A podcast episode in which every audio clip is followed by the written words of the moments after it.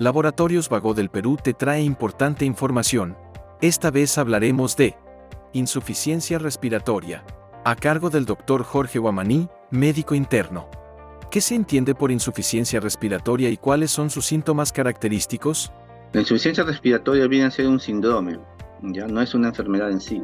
Se define clínicamente como la incapacidad de la función de oxigenación de la sangre hacia la unidad funcional alveolar o impedimento del pasaje de oxígeno o disminución de la gradiente alveolo arterial. Entonces, los síntomas son síntomas inespecíficos que se pueden presentar en todo tipo de dificultad respiratoria como tos, hipoxemia, taquicardia, cianosis, hipoperfusión, eso básicamente.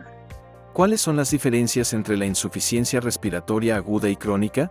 De la insuficiencia respiratoria aguda vienen a ser causas pulmonares o estas pulmonares que se van a, van a comprometer el parénquima pulmonar. Entre estos casos el ejemplo típico es la neumonía. En la insuficiencia respiratoria crónica viene a ser la terminación de un conjunto de eventos periódicos subyacentes y viene a ser la causa final de todos estos eventos. Se presenta más o menos al final. Pueden ser de causas también extra respiratorias, pero la más común este, viene a ser este, la fibrosis pulmonar o el POC. Otras diferencias es en la insuficiencia respiratoria aguda no tienen antecedentes previos, mientras que en la insuficiencia respiratoria crónica sí hay un antecedente previo o lesión previa parénquima pulmonar, ¿no? Otra diferencia es la tolerancia. No hay mucha tolerancia en la insuficiencia respiratoria aguda, ¿no?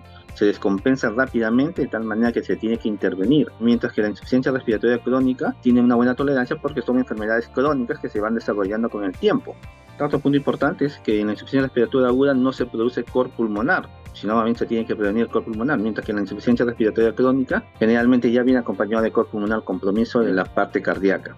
¿Cómo se puede mejorar la calidad de vida de los pacientes afectados? Si en pacientes son pacientes crónicos con secuelas este, a nivel pulmonar, la oxigenación domiciliaria es una buena opción. A raíz de la pandemia han salido unos aparatos dispensadores de oxígeno que son muy compactables, tienen un costo promedio, no se requieren recargas de uso eléctrico y básicamente te pueden brindar oxígeno purificado similar al oxígeno en hasta en un 92%. Pacientes secuelados también requieren terapia física y rehabilitación para mejorar las unidades funcionales. Obviamente no van a reemplazar ni van a hacer que estas cicatrices, tractos fibrosos se regeneren, sino que lo poco o lo que quede de unidades funcionantes se optimicen más y rindan más ese intercambio gaseoso, de esta manera puedan ventilar espontáneamente y que puedan requerir oxígeno ya no permanentemente, sino cada cierto tiempo. Eh, otras formas de intervención es la alimentación saludable, ya que los nutrientes y proteínas son elementos constituyentes del sistema inmune. Evitar el tabaco, alcohol, la disminución de peso, la obesidad es también tema importante, los, pacientes obesos sufren de enfermedades, eh, insuficiencias respiratorias crónicas como la enfermedad de Piwi y el bajar de peso provoca una mejoría notable en este grupo de pacientes cuando la eh, enfermedad es leve a moderada. También el uso de mascarillas protectoras o purificadores también puede ayudar en este caso. Y básicamente aquí es la prevención con la vacuna, ¿no? Las vacunas, tanto para el neumococo como la gripe estacional, ¿no?